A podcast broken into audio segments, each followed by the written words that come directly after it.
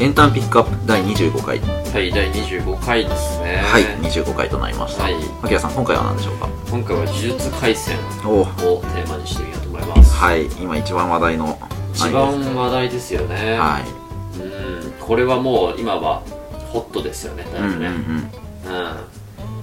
もともとあれですよね漫画で今ネットフリックスでアニメがめっちゃ流そう行ってるっていそうそうそうそうそうそう、うんうんジャンプ。今も連載中ですね。うんうんうんうんううんん。で、今アニメ化してて、今年の12月に映画化されるっていううんうんうんらしいですね。はいうん。で、もうこれはもうネクスト鬼滅なんて言われてて、うんうんうんうんまあご存知の方も多いんじゃないでしょうかねと。うんうんうんうん本当にそうですね本当みんな見てますもんね見てますよね。うん本当に結構わよく話題に上がりますよね、これね。うんうんうんうんうん。領域展開っていうね領域展開とか、は五条先生とかね。はいはいはいで、やっぱ何を隠す私もですね、ネットフリックスで、その進捗エピソードが上がってくるのを楽しみにしているうちの一人、一人なんですよ。密 はい。かに。うんうんうん。ね？ちょっと簡単にあらすじの方を説明してあそうですね。はい。あの、こう人間の負の感情から生まれる化け物、うん。呪霊をはい。呪術を使って払う、うんうん。呪呪術、呪術、呪術師。呪術師ですね。の戦いをを描いたうん。ダークファンタジーバトル漫画はい。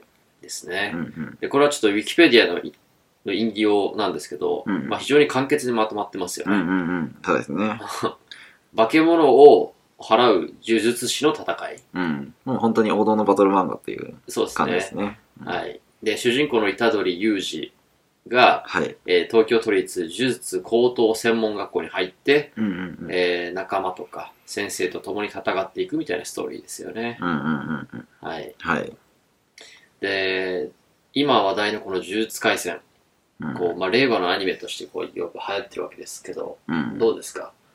やっぱり、ワンピースとかナルトあたりの平成アニメを見て育ってきた我々からすると、どう感じますか？うーんまあなんかちょっと難しいですけどね。まあ結構やっぱダークな面が目立ってきたとか、そういう感じですかね。そうですうんね。まあ確かにそうですね。我々はワンピースナルト世代ですからね。そうそいうふうなところ、まあ本当に、まあなんていうんですかね、あの、わかりやすく夢とか友情とかっていうのを追っかけるっていうふうな感じではなくなってきてるのかなっていうふう印象は。そうですよねうんうん。う。あの、あの、ほら、鬼滅も結構ダークだったじゃない。うんうんうん、そうでしたね。うん、だ結構そういう側面が強くなってきてますよね。うんうんうんうんうん。そう。でね、あの、この悪民ゲゲっていうのがこの作品の作者なんですけど、はい。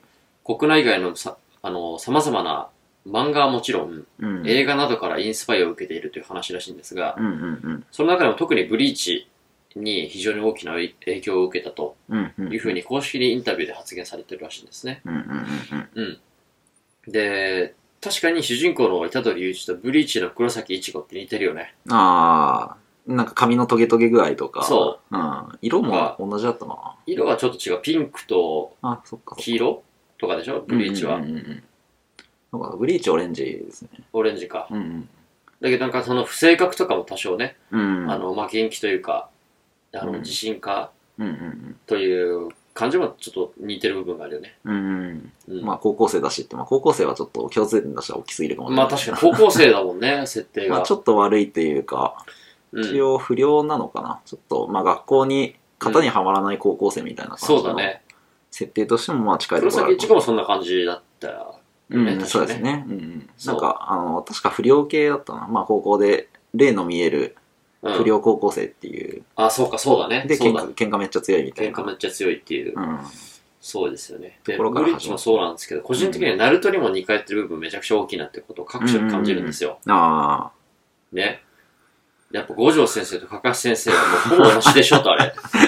あ、近いですね。本当に同じだな。本当に近いよね。うんうんうん。だから五条先生が来切りしてもあんまり違和感がないぐらいの感 確かに。じあるじゃない。うん、確かに車輪ガン、そうですね。あの目の下車輪ガンでもおかしくないです。そうでしょ。うんうんうんそれぐらい結構ね、似通ってる部分があるんで、ちょっとやっぱり、あの、ナルトワンピースとかそういうブリーチとか、うんうん。平成アニメを見てきたか、き来た人からすると多少その辺で各所で違和感を感じてる部分、感じてしまう部分がね、うんまあありますけども、違和感っていうか、そうですね。騎士感っていう感じですかね。うん、そうだね、既視感か。うんうんこれなんか見たことあるな、このパターンみたいなね。うん。うんうんうん。感じ、確かに、確かにちょっとありますね。そうですね。はい。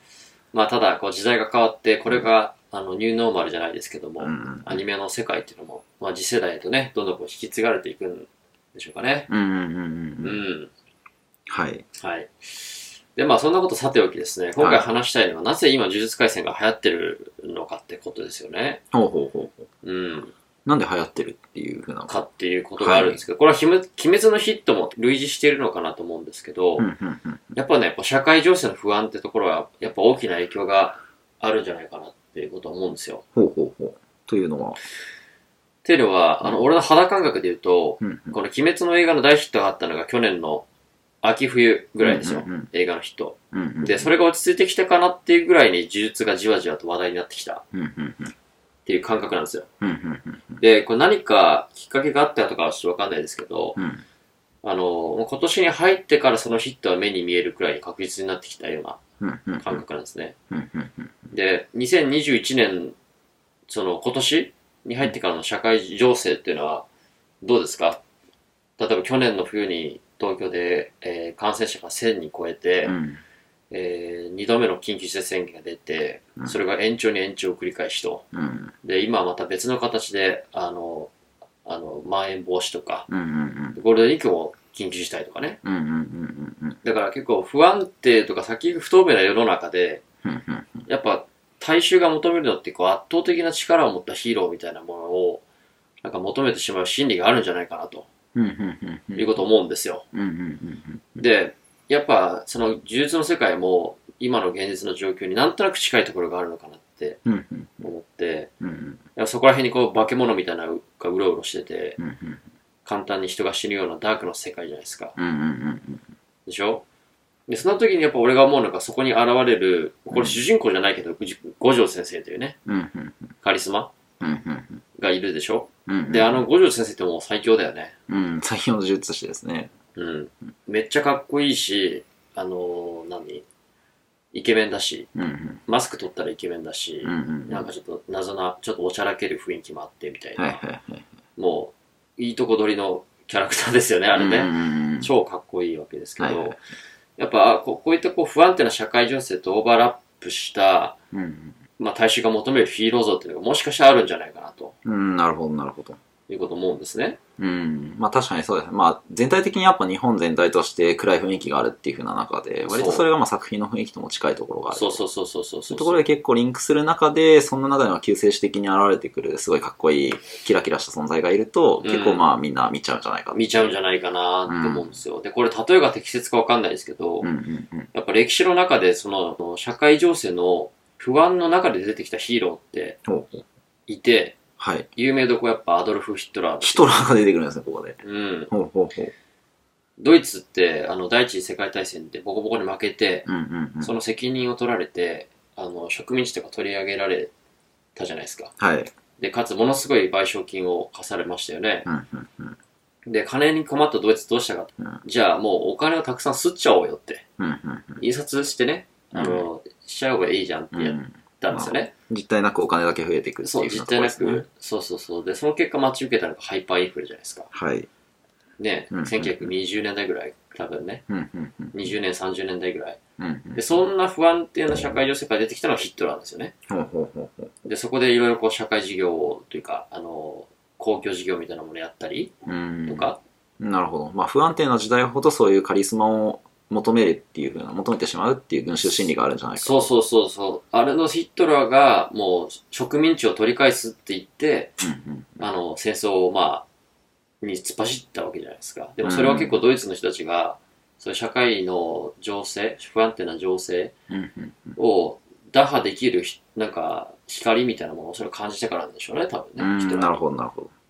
うんうんそう。だからちょっとそういうようなこともあって、うん。あのアニメは、僕の感覚ですよ。うんうん。なるほはど、五条先生見たくて、見てるんじゃない見てるって人結構多いんじゃないかなって。まあ究極、まあ五条先生がコロナを打ち倒してくれるんじゃないかとうん。いうぐらいな感じですね。そうそうそうそうそう。まあ確かに、みんなちょっと期待してるところあるんですかね。五条先生がうんコロナを滅ぼしてくれたらすごい嬉しいですけどね。いや、もう それはちょっとね、別の、別の軸ですけどね、そうなってくると。まあ払ってくれる可能性もなきにしもあらずというそうですね。だからそれぐらいの、あの、感覚がもしかしたらあるかもしれないですよね。そういう背景というか、っていうふうな見方もあるんじゃないかというふうなお話ですね。とですというね。ことでよろしいでしょうか。はい。はい。えーエンタメピックアップでは概要欄にリクエストフォームのリンクを貼っています。えーリクエスト作品や感想などぜひお寄せください。では、えーエンタメピックアップ第25回、テーマは、呪術廻戦でした。